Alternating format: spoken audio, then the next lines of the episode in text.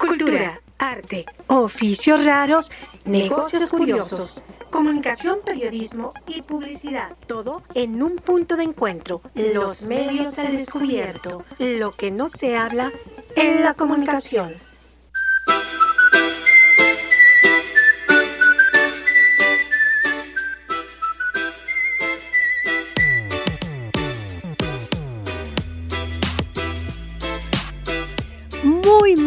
Buenos días.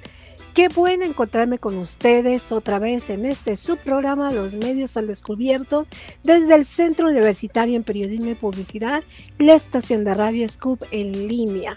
Pues ya con una nueva semana, con un nuevo horario, aunque ya la semana pasada ya comenzamos con este nuevo horario, pero pues ahora sí ya las lluvias dejaron de, de aparecerse, sin embargo, empezaron los frentes fríos. Entonces, pues yo desde hace algunos días ya, desde en la mañana empiezo a sentir mucho frío, en la tardecita, ya como son las 5, 5 y media ya empieza otra vez el frío. Pero pues bueno, este, nunca estamos contentos con el clima. Pero le quiero la más, dar la más cordial bienvenida a Jorge. Hola Jorge, buenos días, ¿cómo estás? ¿Qué tal Lili? Muy buenos días, buenos días a todos los que nos escuchan, este, buenos días al profesor Alberto. Y este, y pues sí, tienes razón, ya, ya a pesar de que empezamos con el cambio de horario la semana pasada, que este, sinceramente me agrada más quitarle una hora que sumarle una hora. Y este, y dices algo muy importante, Lili, efectivamente, eh, eh, parece ser que las lluvias, bueno, pues ya se fueron, pero vienen los frentes fríos. Hay que recordar que aparte de la vacuna contra este, la COVID, pues viene también la vacuna contra la influenza también es muy importante, ya inició ahora en noviembre esta etapa de vacunación, entonces también no olvidarse de que la influenza, sí, la H1N1 también fue una pandemia y pues hay que estar al pendiente a ver en nuestros centros de salud y pues también ponernos este, la, eh, esta vacuna. Sí, como tú lo dices, es importante. A mí que me tocó la semana pasada ir a consulta, estaban poniendo esta vacuna y aproveché para ponerme la vacuna de la influenza. No, pero curiosamente me decían que mucha gente no se estaba yendo a vacunar. Dice algo, algo está pasando que la gente tampoco no se quiere vacunar contra, contra la influenza, pero sí les recomendamos que se pongan esta vacuna, como por ahí nos decían. La Secretaría de Salud nos dice que por un posible brote de, gripe, pues se podría complicar. Y ya con estas cuestiones del COVID tampoco no sabemos si es influenza, si es COVID, si es una, este, un resfriado común. Entonces lo mejor es protegerlos. Entonces pues yo también los invito a que vayan a su centro de salud, a su clínica, para ponerse esta vacuna de la influenza. También, pues bueno, yo creo que el profesor Alberto de estar muy feliz porque Checo Pérez quedó en tercer lugar en la Fórmula 1 y bueno, fue un evento que tuvimos este, este fin de semana y desde la semana este, pasada, pues bueno, pues tuvimos todos estos festivales del Día de Muertos. ¿A ti cómo te fue de celebración de, de Día de Muertos, Jorge? Pues bien, Lili, fíjate que este, pues ahora sí que lo tradicional, poner la ofrenda, este, ahorita quitarla, porque le he estado quitando como que en partes, este, empezar a sacar los adornos navideños y, bueno, pues, eh, pero bien, bien tranquilo.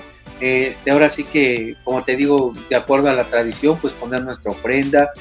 La verdad, esa, ese es, creo que es uno de los aspectos más interesantes de nuestra, de nuestra cultura, ¿no? Estas tradiciones que tenemos.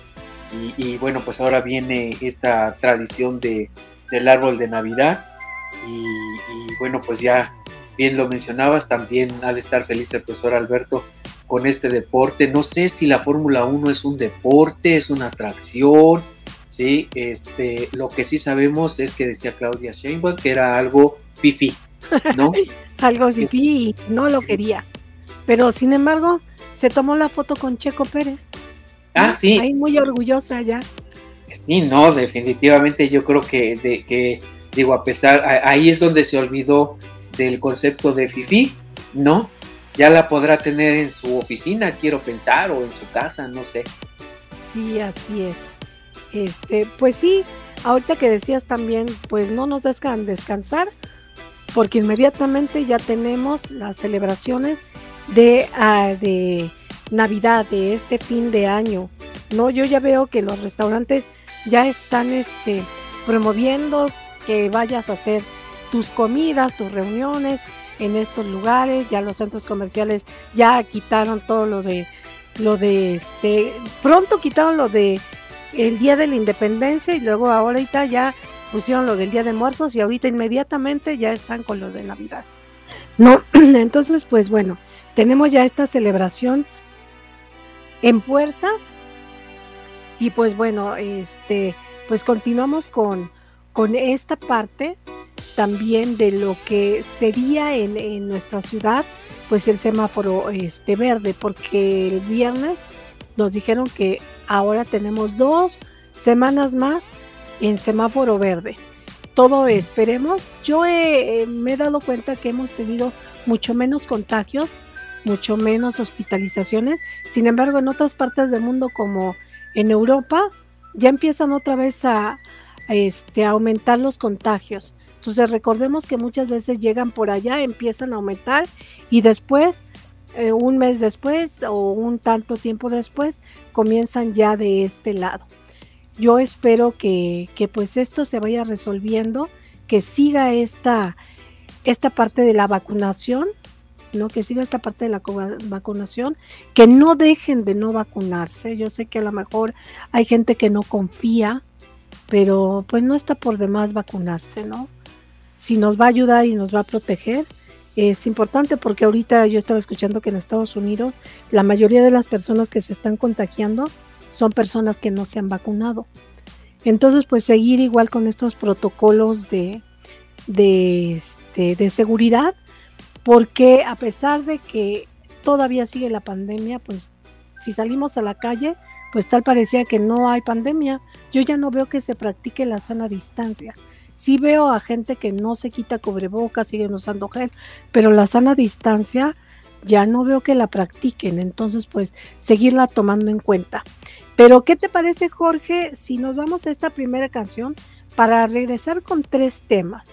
Tres temas relacionados con las efemérides del día de hoy, 8 de noviembre, que es el Día Internacional del el Urbanismo que tiene que ver que en más de 30 países hoy se celebra esta parte de la planeación de las ciudades urbanas, de la movilidad y todo lo que implica esta cuestión, porque si bien es cierto, en México yo cada día, sobre todo en la Ciudad de México, yo veo que cada día tenemos más centros comerciales, edificios mucho más grandes, en donde si en un terreno vivía este, dos familias, pues hacen un edificio en donde ya pueden caber más de 80 familias. Entonces, esta parte de cómo se, se estratifica la vivienda, cómo se estratifican los lugares de, de esparcimiento y los lugares también de conservación ecológica son importantes en las ciudades urbanas.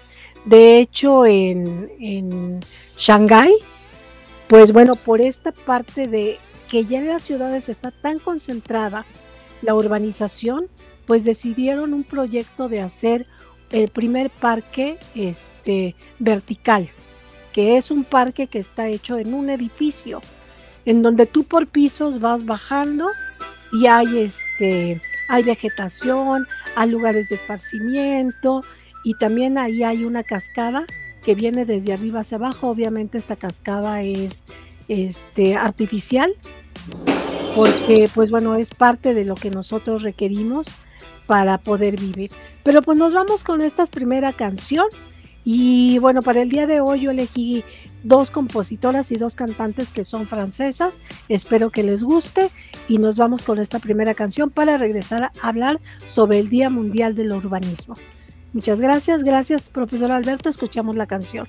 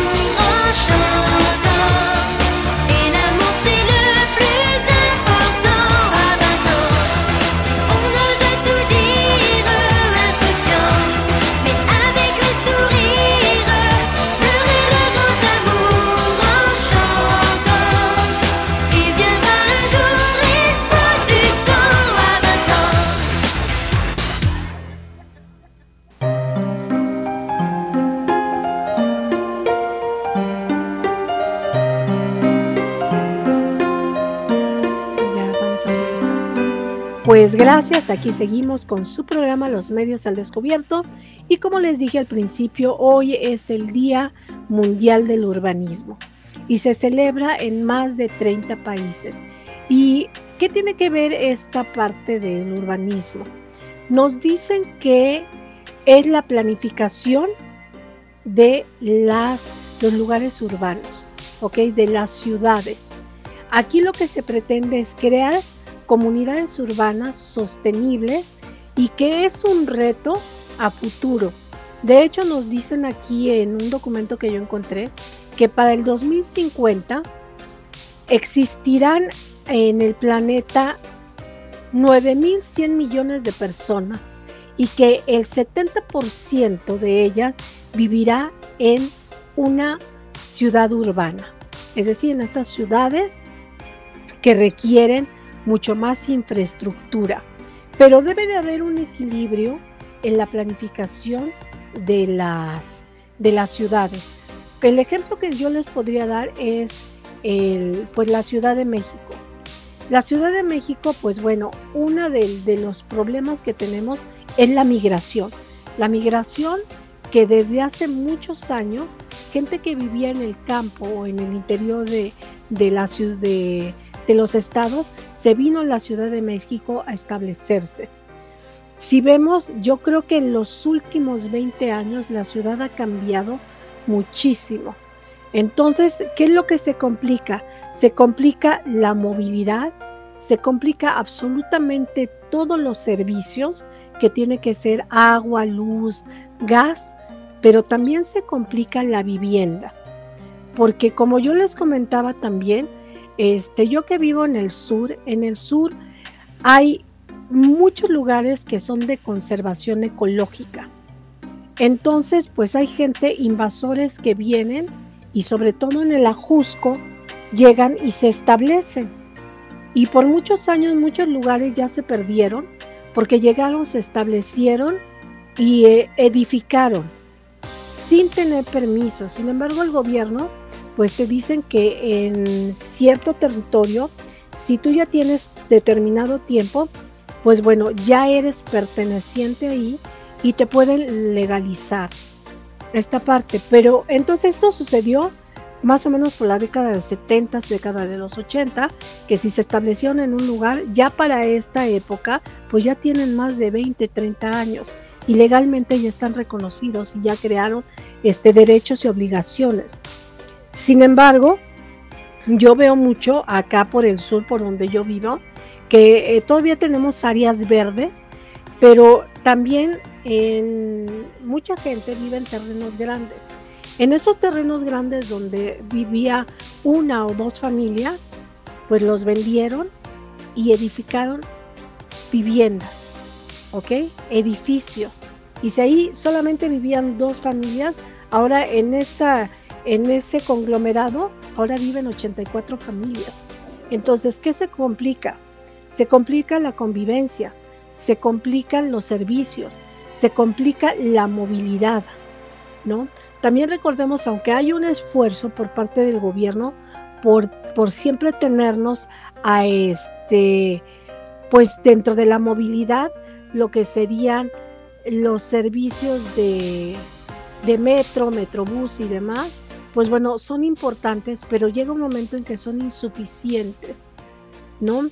A mí que me queda muy cerca la entrada de la carretera Cuernavaca y que en la parte de arriba de las colonias tienen que bajar, pues es insuficiente el transporte público, porque este, muchos de ellos pues tuvieron que, que dejar esta parte porque ahora ya tenemos Metrobús.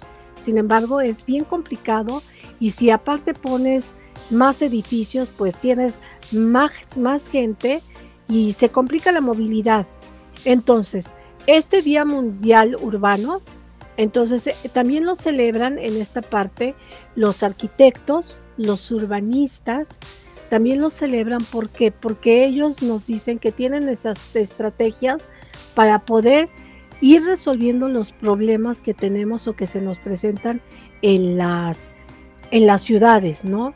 Y sobre todo aquí podremos decir en las colonias. Yo te preguntaría, Jorge, desde que tú llegaste a tu colonia hasta ahorita, ¿qué tanto ha cambiado en el ámbito de la urbanización? Y si consideras que esto ha sido este, planificado o no.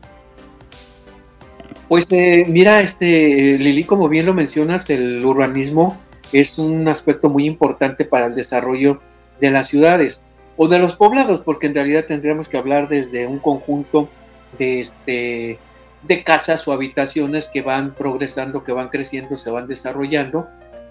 Y bueno, este concepto de urbanismo pues aparece por primera vez en el diccionario de la Real Academia Española en 1956.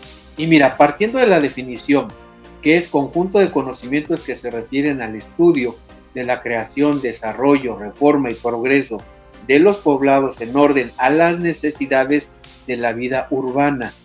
Eh, yo creo que aquí es donde, eh, si tú me preguntas respecto a mi colonia, por ejemplo, ¿sí? ha ido creciendo y los, los servicios urbanos se han ido dando de acuerdo a las necesidades de este crecimiento. Sí creo, y no sé si estés de acuerdo conmigo, pero sí creo que en la Ciudad de México este concepto de urbanismo a veces no es entendido de buena forma. Este, eh, no sé, quiero pensar que a veces es bueno observar el desarrollo de otras ciudades, ¿sí? Eh, a nivel inclusive internacional, y a lo mejor ver lo que puede funcionar en otros países desde el punto de vista del urbanismo, cómo lo podemos aplicar aquí, ¿no? Entonces, eh, tenemos, por ejemplo, las famosas ciclopistas, ¿sí? Que fueron eh, o que son parte de nuestro urbanismo citadino y si te das cuenta, desde mi punto de vista fueron mal planeadas. Están mal planeadas, están mal aplicadas, ¿sí? Y eso te lo puede decir cualquier conductor. Entonces, creo que ahí sí es importante que este concepto de urbanismo, sobre todo para nuestras autoridades, sea entendido que, bueno, tiene que ver con el desarrollo, reforma y progreso, ¿sí? De acuerdo a las necesidades de la vida urbana. Yo preguntaría, cuáles son las necesidades de una ciudad como la de nosotros, la Ciudad de México, ¿sí? Y empiezas, por ejemplo, este, a ver a nivel micro, a lo mejor de tu colonia, de tu alcaldía, ¿sí? Y se supone que desde estas, de estas pequeñas células, las colonias, van haciendo adaptaciones urbanas de acuerdo a sus necesidades, ¿no? Ah, bueno, pues que tal colonia, tal alcaldía necesita más parques, pues vamos a poner más parques, ¿sí? Por ejemplo, ahorita en el caso de mi colonia, hay algunas zonas en donde ya están eh, informando el cambio de drenaje, ¿sí?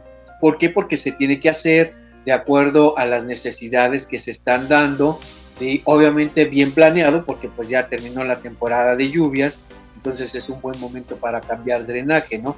Y se tiene que ir poco a poco, ¿no? Pero de repente, ¿sí? Como parte del urbanismo, pues tenemos a nuestras autoridades más preocupadas por quitar la estatua de Cristóbal Colón y poner otra estatua, ¿sí?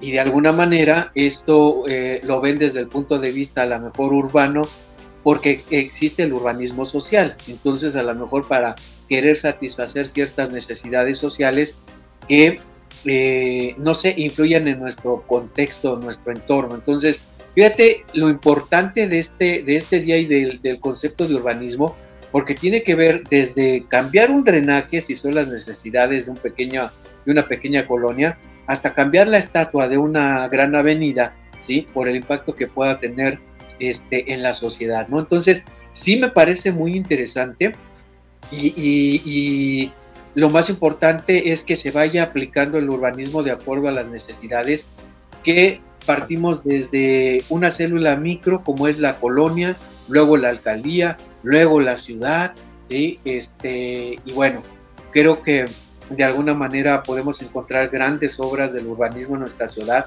los segundos pisos, ¿sí? las líneas del metrobús, vaya, se ha ido actualizando todo, pero también hay que reconocer que a veces, insisto, como el ejemplo de las ciclopistas, ¿sí? pues no creo que no fue una muy buena medida desde el punto de vista urbano. Sí, fíjate que también aquí en este sentido, pues se maneja mucho dentro del ámbito del urbanismo la palabra sustentabilidad.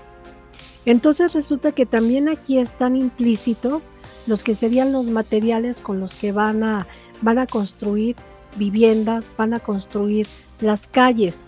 Y en este caso, últimamente ya se habla de algo que se le denomina ecoconcreto. El ecoconcreto te dice que es un material noble que tiene que ver para que se hidrate el suelo. Porque tú sabes que en los últimos años este, ha habido muchos socavones, ¿no? Precisamente por esta parte de que nos estamos terminando o que estamos sustrayendo demasiada humedad de los terrenos, entonces se seca la, la tierra y lo que hace es que crean socavones. Y hay socavones que son inmensos. Ahora lo que se pretende con estos nuevos materiales es, supongamos, en una carretera o en una banqueta, poner este, este tipo de materiales que son sustentables, que son amables con el medio ambiente y te dicen que el ecoconcreto es un tipo de concreto que tiene una cierta porosidad en donde cuando llueve lo que hace absorbe la humedad y la deja abajo para que la tierra no se seque. Pero por otro lado también tenemos el concreto hidráulico. El concreto hidráulico muchas veces se utiliza para que en las carreteras, sobre todo avenidas principales, sea soportable para camiones de carga. En este caso te dicen que eh, todo lo que es las, el carril del metrobús tiene que tener concreto hidráulico, en donde tiene que soportar este, la movilidad de todos los días estos, estos camiones y la cantidad de gente que lleva. Sin embargo, pues bueno, sabemos de que muchas veces por ahorrarse un dinero, pues nada más le ponen un, en un tramo concreto hidráulico, en otro tramo le ponen concreto normal y en otro tramo. Entonces no está realmente sustentado esto para que pueda soportar el tiempo de vida y, la, y, las características que debe de tener ese, ese carril. Pero también esto sucede porque, como tú dices, el, lo que sería el todo lo que la red hidráulica que tenemos en México también, o sea, nosotros también contribuimos porque al ser más gente se nos hace muy fácil tirar la basura en la calle y cuando vienen temporadas de lluvias, ¿hacia dónde se va esa esa basura, a tapar las coladeras y empiezan las inundaciones. De hecho, yo, yo de verdad, acá por el sur es tremendo porque, pues bueno, sobre insurgentes se hacen de verdad cuando llueve ríos, ríos completos, lagunas completas y eso complica absolutamente todo. Todo. Yo tengo muy cerca aquí un restaurante que es el restaurante Arroyo que tiro por viaje siempre que llueve y se inunda, insurgente, se trae todo lo que son sus adoquines. Ya ahí ves a los pobres trabajadores, este, al otro día van con sus costalitos para recoger sus adoquines y otra vez pegarlos. Entonces siempre se lleva esta parte de, de sus adoquines y también recordemos algo importante. Yo creo que desde hace muchos años el drenaje en la Ciudad de México ya no es funcional. Ya no es funcional y esto requiere una inversión tremenda para que podamos tener estas calles que cuando llueve pueda, pueda haber también un sistema de agua de lluvia. Porque yo siempre he contado que yo que vivo en fuentes brotantes, en la entrada desde donde está el parque, que hay un eh, ojo de agua natural, hasta insurgentes, esa carretera parece río. Yo vivo arriba de un río. Entonces la naturaleza es la naturaleza. Lo que hicieron fue entubarlo y hacer la captación de esa agua, pero ahora es insuficiente porque esa carretera parece río. Y obviamente a nosotros ya no se nos inunda, pero otras viviendas se siguen inundando porque se desborda este ojo de agua natural. Entonces, pues, ¿hacia dónde se va esa, esa agua? Y se desperdicia muchísima agua. Se va a la coladera. Entonces, ahí también tenemos ese tipo de problemas. Otro tipo de problemas también es que pues nosotros somos la parte urbana de este parque. Sin embargo, la naturaleza es la naturaleza. Nosotros tiro por viaje cuando hay lluvias, se caen los árboles y se caen encima del cableado de luz, de teléfono, una semana sin luz, sin, sin teléfono. Entonces yo creo que la planificación en ciertas zonas es complicada. Es complicada llega un momento en que también, no sé así a ti si te pasa Jorge, pero yo veo que en mi entorno, la gente que, que vive en mi entorno, mis vecinos que los conozco desde hace muchos años, en su mayoría ya son personas de la tercera edad. Y como personas de la tercera edad, no tienen, este, cuando ellos salen a la calle, no hay una carretera, no hay muchas este, banquetas que atiendan a las necesidades de las personas de la tercera edad. Y como también una vez ya lo comentábamos, Jorge, esta ciudad tampoco no está planeada para personas que tengan alguna capacidad diferente. Todavía nos falta mucho y eso es parte de la buena planeación en el ámbito del Día del Urbanismo, ¿no? No sé qué piensas tú de esto, Jorge. Sí, tienes, tienes mucha razón, la ciudad ha ido creciendo y seguirá creciendo hasta cierto punto de manera desproporcionada, sobre todo a lo mejor porque se fijan en un urbanismo muy técnico. Esto es a lo mejor en la construcción de edificios, eh, tenemos unidades habitacionales tremendas, ¿sí? Eh, edificios enormes donde pueden vivir hasta 30, 40 familias. Eh, por ejemplo, una de las grandes obras del urbanismo, lo que es Tlatelolco, en su momento, sí, que fue considerado uno de los grandes avances urbanos a, todo lo que es este a nivel Latinoamérica, ¿no? Eh, sin embargo, sí considero que este crecimiento a veces es medido o, a veces es sin sentido, ¿sí? Fíjate que si nos remontáramos un poquito a la historia y nosotros nos fuéramos al urbanismo, por ejemplo, que, que prevalecía en Tenochtitlán, vamos a encontrar que este, vaya la ciudad en ese entonces o cuando llegan los españoles se dan cuenta que era una ciudad perfectamente trazada y que tenía sistemas sustentables naturales, ¿sí? este, que, que hacían que la ciudad fuera de alguna manera eficiente, ¿no? Fuera de alguna manera este, funcionable, ¿no? Y obviamente, pues a lo largo de la historia, veamos nuestro centro histórico, cómo empieza a crecer esta mancha urbana, cómo se empieza a extender, ¿sí? Y, tienes razón, de repente, creo que eh, si hablamos eh, de este crecimiento urbano en proporción o en beneficio de las personas con cierta discapacidad, pues creo que lo que más han hecho en, la mayor parte es las famosas rampas en cada esquina que a veces están eh, de verdad de una manera deplorable, ¿sí? Pero falta mucho, ¿sí? En algunas partes, eh, por ejemplo, en el centro histórico ya los semáforos como parte del urbanismo también son semáforos diseñados para, para gente invidente, ¿no? Sí, que se guía a través del sonido. Entonces, pero son avances a pequeña escala, ¿no? Obviamente esto tiene que ser a nivel este, eh, nacional, no solamente en lugares céntricos, ¿no? ¿Por qué? Porque no hay personas discapacitadas solamente en lugares céntricos, sino en todas partes, ¿no?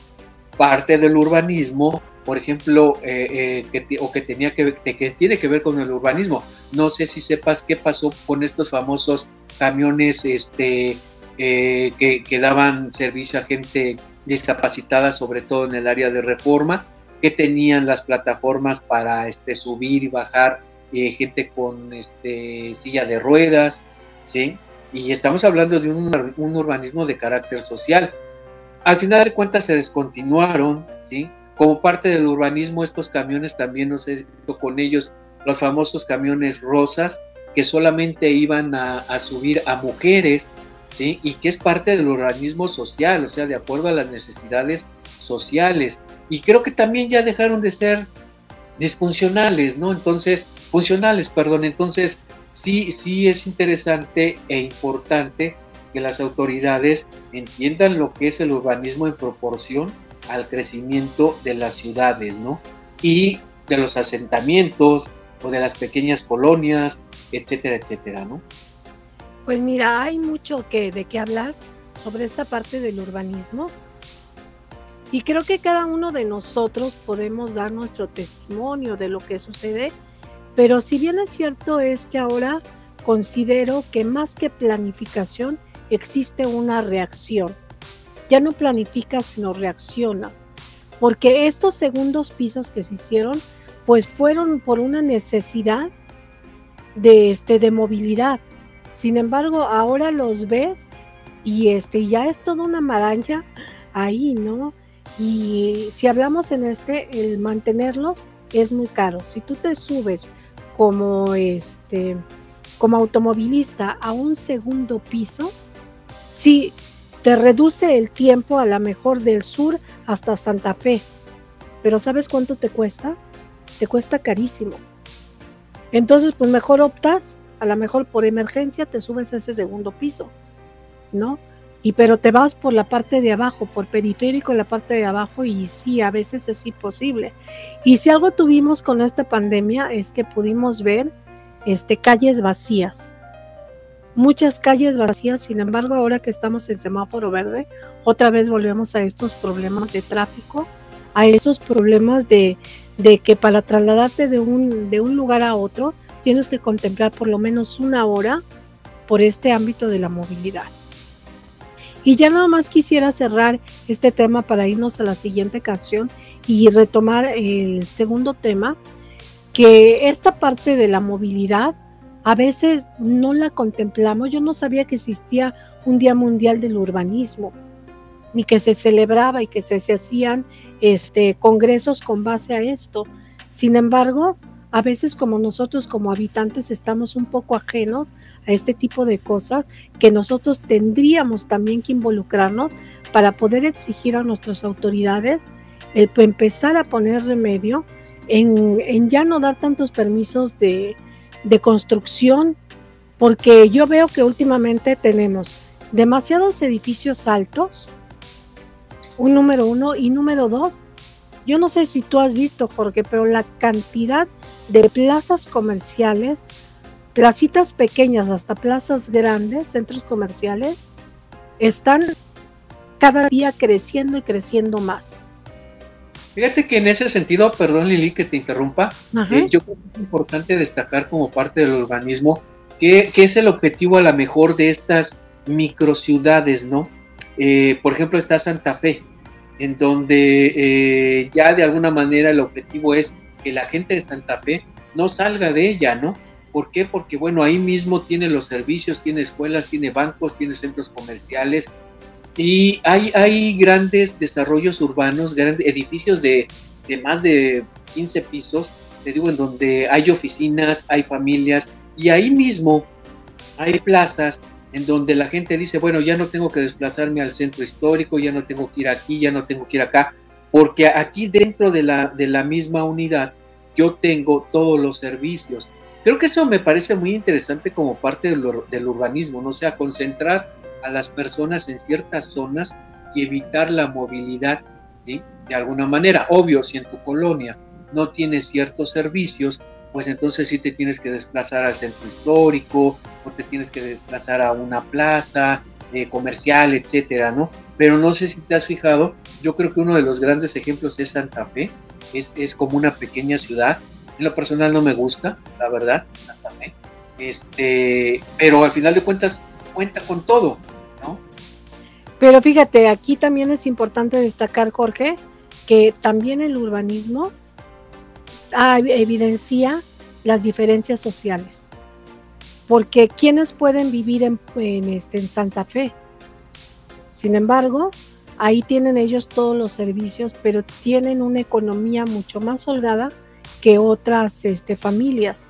Y demasiado, demasiado, caro vivir en Santa Fe. Sí. Y a, y a un lado de Santa Fe, obviamente existe un gran ejemplo de lo que es esa mancha urbana que no ha sido contemplada y que bueno está dividida a lo mejor por una simple barda donde tienes de un lado los grandes edificios modernos sí funcionales y del otro lado tienes las casas de lámina o de cartón. Y entonces es un contraste muy fuerte sí tienes toda la razón o sea quién puede ah, eh, vivir en estas micro ciudades con todos los servicios y tienen acceso a ellas Sí, fíjate que yo tengo una conocida que vive en un edificio donde tiene todo. Tiene tintorería, tiene tienda, tiene gimnasio, tiene absolutamente todo. Pero ¿sabes cuánto le costó? Carísimo. No, ella no tiene que salir de, su edificio para, para tener estos servicios. Bueno, pero ¿qué te parece, Jorge, si nos vamos con la siguiente canción para continuar con el siguiente tema? Adelante pues. Adelante, gracias. La ville sans bouteille, moi je prends la bouteille en attendant ton appel. Je freine, je cale et t'envoie des call Et puis je te colle ces prénoms insensés. Calais si bien aux interdits sensés qui nous faisaient tant de bien, tant de bien une fois au moins dans sa vie. De préférence la nuit, sous la pluie, écouter Chet Baker au fond d'une chute Baker, signer un bon de vie.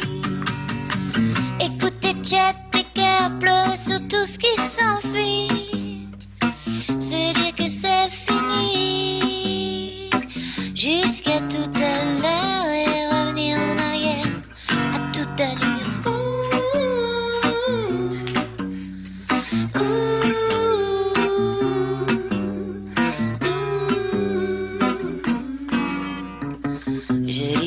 les enseignes quand on de quatre veines, la force manque à la haine. Le cœur manque à la peine. Je range mon frein, j'atterris sans mon train. L'ascenseur est cassé, ces chutes insensées me font tant de bien, tant de bien. Une fois au moins dans sa vie de préférence.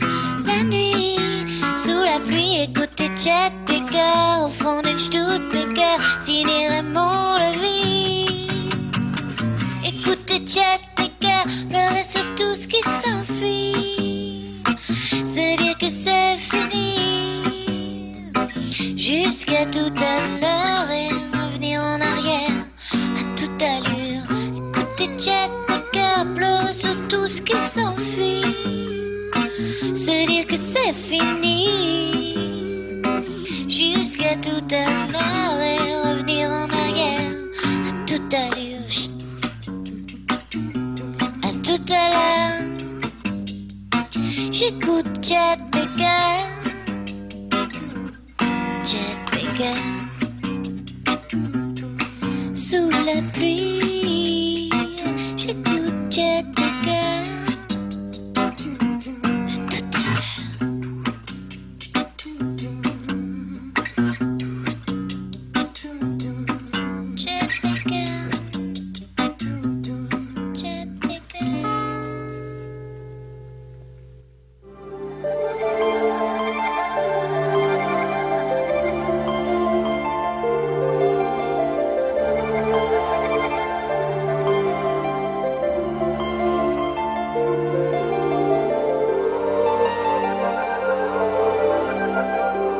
Pues continuamos con ustedes en este su programa Los medios al descubierto.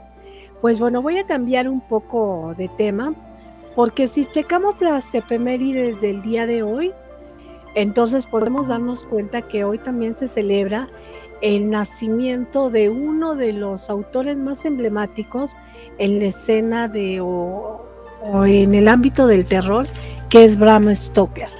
¿Ok? Bram Stoker, que fue el autor de esta novela de Drácula.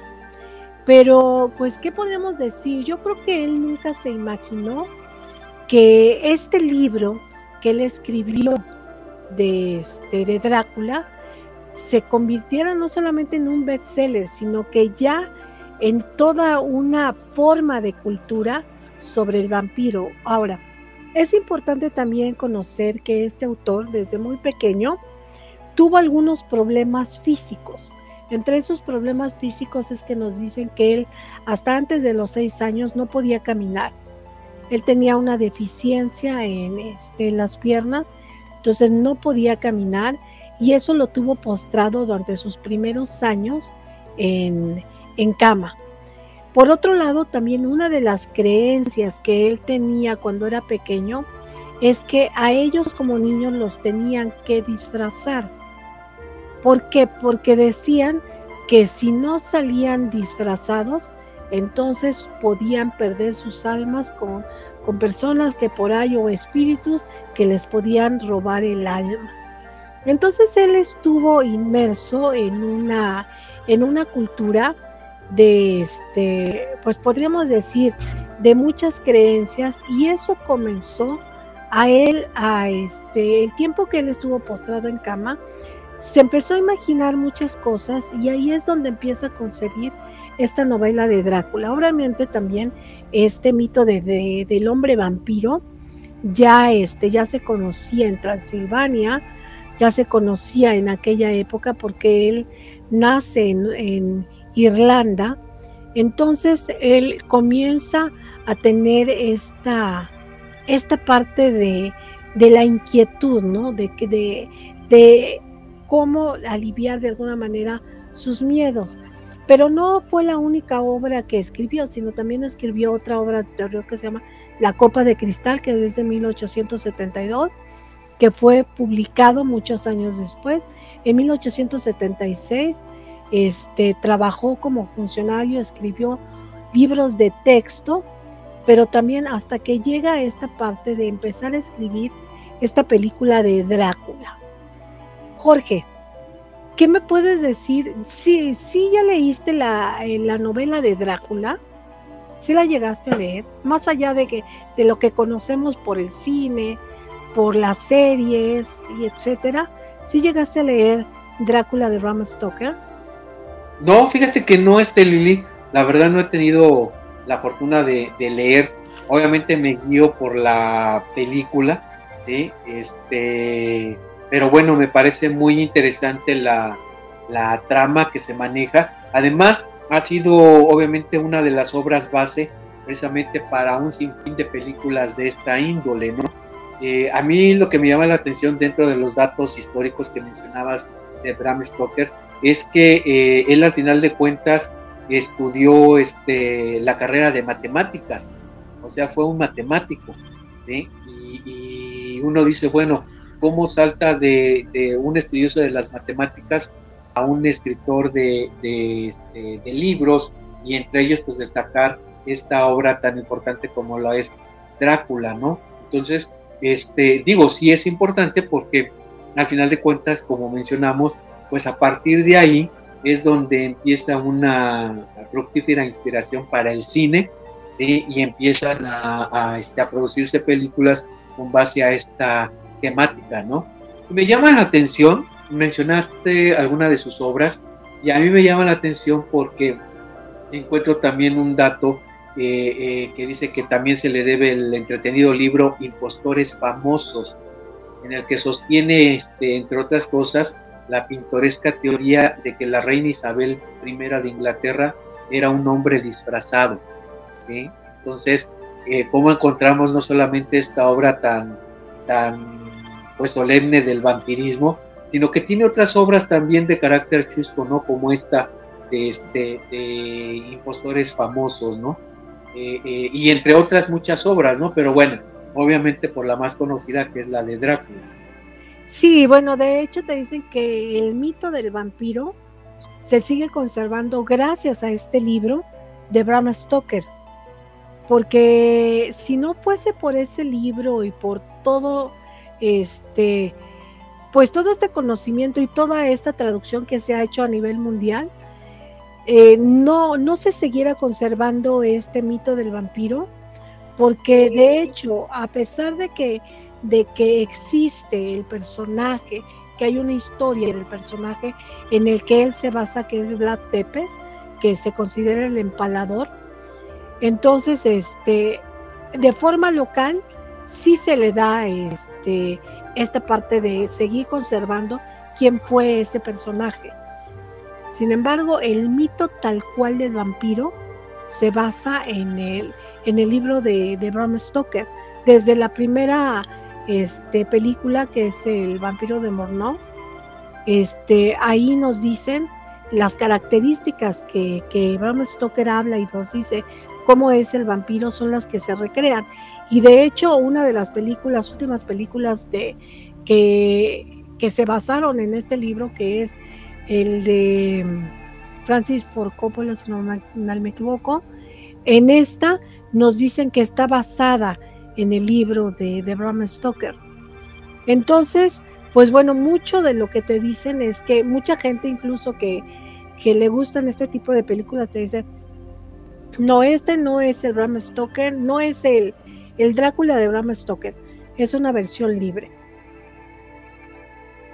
Entonces es importante mencionar, siempre te mencionan al autor, porque la novela es la base para esta historia. Y aquí yo te preguntaría, Jorge, ¿tú sí, este, sí has seguido este mito de los vampiros? O sea, ¿has seguido en, el ámbito de la literatura o en el ámbito de, de, este, de las series o de la literatura el, este mito del vampiro? Este, pues sí, yo, yo creo que eh, es, un, es un mito presente, vaya, desde la niñez, no solamente de los vampiros, sino de muchas otras figuras de, de terror. Este, y que bueno, tiene que ver mucho de alguna manera con, las creencias que tenemos, ¿no? Entonces, eh, ahora pues la mejor forma de, seguir a la mejor estos mitos o leyendas pues es a través de las películas. Bien lo mencionas, yo creo que todas las películas que se, se, basan en, obras literarias, bueno, de alguna manera no llegan a alcanzar la perfección de la obra literaria, ¿no? Sino que es un referente como tal. Eh, siempre es mejor leer el libro primero y después ver la, obra este, cinematográfica, ¿no? Hablando concretamente del mito del vampiro, pues no podemos dejar de lado, digo, Bram Stoker escribió esta gran obra, pero estarás de acuerdo que no podemos dejar de lado nuestros vampiros mexicanos, ¿no? Yo creo que, estamos con ellos, eh, como Germán Robles, ¿no? Es creo que el máximo representante del vampirismo en México. Sí, este, de hecho, el personaje que, hace Germán Robles, pues de alguna manera lo dio a conocer a nivel internacional, ¿no? Porque no se concebía cómo había un vampiro este, mexicano. Sin embargo, yo recuerdo en esas, en esas películas de Germán Robles, como en otras series, ¿no? Como en otras series, pero en particular en esa película, cuando va el vampiro que sale de la, de la ventana, cómo se ven los hilos transparentes, ¿no? Cómo, cómo va saliendo el vampiro, ¿no? Y hay otro en donde nada más este le, me, al parecer creo que le muestran a Germán Robles un, un crucifijo y este y pone cara así como de muy muy asustado, ¿no? O sea, mucha parte histriónica. Y también otro de los de los de las personas emblemáticas es pues sin lugar a la duda Bela Lugosi, quien fue uno de, las personas que, que, interpretó a este personaje del vampiro en el cine y dicen que él murió, él murió creyéndose vampiro, Que llegó un momento en que él sí se dormía en un ataúd y murió creyendo que él era el verdadero vampiro. Entonces, pues muchas, muchas cuestiones en el ámbito del mito, del mito del vampiro, hasta el grado ahorita que mencionabas esta parte de, de, los vampiros mexicanos, en México, este, Guillermo del Toro hizo una película, una fue de sus primeras películas, que fue La invención de Cronos, que en donde él habla sobre la invención de un vampiro, que es un vampiro este, a partir de un escarabajo que encuentra una persona mayor, que es este, un que se apellida Lupi, entonces lo encuentra enterrado y en ese este, tiene un mecanismo padrísimo y es como un escarabajo y lo pone en la mano, entonces le succiona la sangre y a partir de ese momento se convierte en vampiro. Entonces es una forma muy, este, pues muy moderna desde el ámbito de, del punto de vista de Guillermo del Toro sobre un vampiro, un vampiro mexicano, ¿no? Y recordarás también las películas súper emblemáticas del santo contra las mujeres vampiro, ¿no? Que es emblemática esta, esta película, ¿no? Sí, yo creo que son a lo mejor los primeros, este, primeras aproximaciones que tuvimos desde niño a este, a, este mito del vampiro, ¿no? Y que bueno, eh, este, hablando de Bram Stoker, pues obviamente a través de esta obra de Drácula, pues podemos apreciarlo a lo mejor ya un poquito, a, lo mejor darle ese tono de seriedad, ¿sí? Y, que igual cuando terminas de ver la película te preguntas si realmente existen los vampiros o no. Y al final de cuentas, pues el vampirismo sí existe y hay gente que se cree que es vampiro, ¿no? Y, bueno, esto se le conoce como hemato, hematodipsia, ¿no? Que es la gente que de alguna manera cree que la sangre tiene ciertas propiedades para rejuvenecer o para curar. Entonces, digo, es increíble cómo los mitos son llevados a la realidad, No solamente partiendo de una película o de los escritores, sino de la vida misma, ¿no? O sea, cómo hay gente que cree en ello, ¿no? Y se piensa como tal. Entonces es, es muy interesante este mito, ¿no? Pero sí, yo con lo que sí estoy de acuerdo es que, bueno, mis primeras aproximaciones con los vampiros fue Germán Robles, fue, eh, bien lo menciona, Santo y las mujeres vampiras también, ¿no? Que, que obviamente ves las películas ya ahorita y detectas muchos detalles, ¿no? De las mismas, pero hay que reconocer que cuando uno estaba chavito, pues la verdad sí le espantaba a lo mejor la figura de estos vampiros mexicanos. Sí, así es, y fíjate, eh, como yo te decía, mucho de lo que se conserva de los vampiros tiene que ver con este libro de Bram Stoker. Al grado de que todavía para los niños existen tres vampiros que yo recuerdo perfectamente que veían mis sobrinos, que es el conde Pátula, otro que es Ernesto el vampiro, y ahorita te cuento algo sobre Ernesto el vampiro, y sobre Mona la vampira, que pasaban en el canal 11, este, y bueno, el conde Pátula pues era como un experimento en donde él no, no comía sangre, no tomaba sangre, sino tomaba este jugo de vegetales. Y para darle el color, pues tomaba este jugo que era un jugo rojo, como para simular que era, y le daban miedo los, este, los hombres lobo. Entonces tenía su nana que se resguardaba en su mano para que este, poderse proteger de los hombres lobo. Sin embargo, hay otro personaje que a mí me gusta mucho, que es Ernesto el vampiro, que es este, pequeños este, clips de, de un vampiro que tiene pesadillas. Entonces, cuando tiene pesadillas, agarra y cierra su ataúd para poderse dormir y que no le dé, este, no pueda tener pesadillas.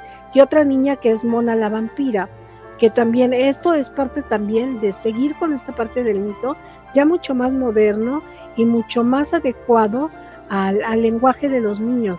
Sin embargo, este mito sigue, sigue vigente y siempre que hablamos de Bram Stoker vamos a recordar Drácula, el vampiro, el mito del vampiro. Pero también hay otra, otra este, escritora que nace el día de hoy, que nació el día de hoy, y esto fue en 1900, nace la escritora estadounidense Margaret Michelle que es autora de una novela emblemática también que se llevó al cine, que es Lo que el viento se llevó. Entonces, esta, esta novela pues se volvió súper, súper emblemática en, el, en la cuestión de la cinematografía, porque pues uno de los actores del actor protagonista fue Clark Gable, ¿ok? En donde ahí él protagonizaba eh, dentro de la novela a Red Luther, en donde hablaba de la este, imaginería de lo que era este, este personaje, pero también tenemos que esta novela se volvió emblemática por, por lo que era la temática. No, realmente no te podría decir que yo sí llegué a ver la película, pero no he leído la novela. ¿no? Lo que el viento se llevó, que nació en 1939, la escribió en 1939 y eh, fue estrenada en 1940 en, en, el cine. Entonces se convirtió en un bestseller y es uh, considerada dentro de las películas de la cinematografía mundial como una de las películas clásicas. ¿Tú viste la película de Lo que el viento se llevó, Jorge? Sí, sí, fíjate que de hecho también es una película larga, ¿sí? Este, y que precisamente basado en la obra literaria, eh, cuando sale la película, uno de los aspectos que se le criticó pues fue precisamente su duración, ¿no? Eh, que tenía mucho tiempo de duración, que a veces a lo mejor los diálogos eran un tanto lentos, ¿sí? Yo creo que lo importante, eh, al final de cuentas, de lo que el viento se llevó es la historia, o sea, lo que cuenta la historia en general, ¿no? Y, la época histórica a la que se remonta, ¿no? Y el carácter inclusive de la, de la, de la protagonista, ¿no? Este, eh, este, que muestra a lo largo de, de, la historia, ¿no? Entonces, sí es muy interesante, aparte, como dices, es una obra literaria obviamente este, emblemática de la literatura, y fíjate, caso curioso porque eh, esta, esta, autora, Margaret Mitchell, este, escribió varias cosas desde el punto de vista del periodismo, pero en realidad este, fue la única obra literaria que escribió, ¿sí? No escribió más, o sea, este, eh, eh, esta obra, pues digo, fue, fue afortunada desde el punto de vista de, de la novela, pero fuera de eso no dejó otras obras literarias, ¿no? Pero bueno, yo creo que ya no le hacía falta con este éxito que tuvo lo que el viento se llevó, ¿no? Así es, pero ¿qué crees, Jorge? ya me di cuenta que se nos acabó el tiempo del programa. No, yo estoy viendo que son 11.29. Pues muchísimas gracias por escucharnos, por acompañarnos en este lunes les deseo que tengan una excelente semana. Muchas gracias, Jorge. ¿Algo que quieras agregar?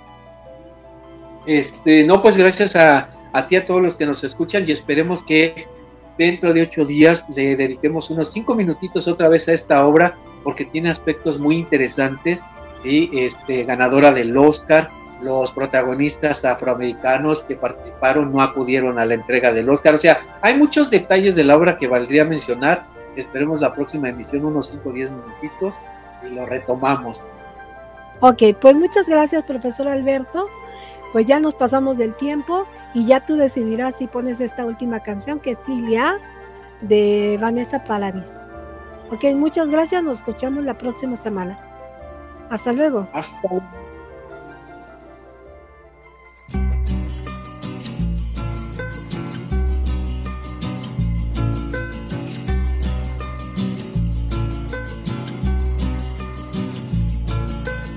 Il y a là la peinture des oiseaux, l'envergure qui lutte contre le vent. Il y a là les bordures, les distances, ton allure quand tu marches juste devant.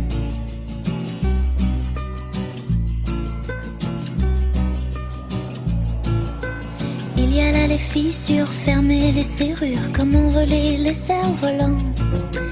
Il y a là la littérature, le manque d'élan, l'inertie, le mouvement. Parfois on regarde les choses telles qu'elles sont en se demandant pourquoi. Parfois on les regarde telles qu'elles pourraient être en se disant pourquoi pas. Il y a la la la, si l'on prenait le temps, si l'on prenait le temps.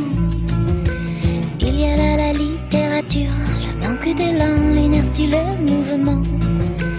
Parfois on regarde les choses telles qu'elles sont en se demandant pourquoi on les regarde telles qu'elles pourraient être en se disant pourquoi pas.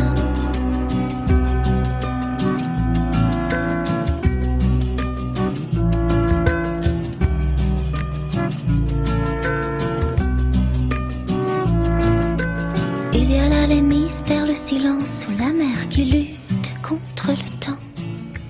Il y a là les bordures, les distances, ton allure quand tu marches juste devant. Il y a là les murmures, un soupir, l'aventure, comment mêler les cerfs-volants. Il y a là la littérature, le manque d'élan, l'inertie, le mouvement. Parfois on regarde les choses telles qu'elles sont en se demandant pourquoi. Parfois on les regarde telles qu'elles pourraient être en se disant pourquoi pas. Parfois on regarde les choses telles qu'elles sont en se demandant pourquoi. Parfois on les regarde telles qu'elles pourraient être en se disant pourquoi pas.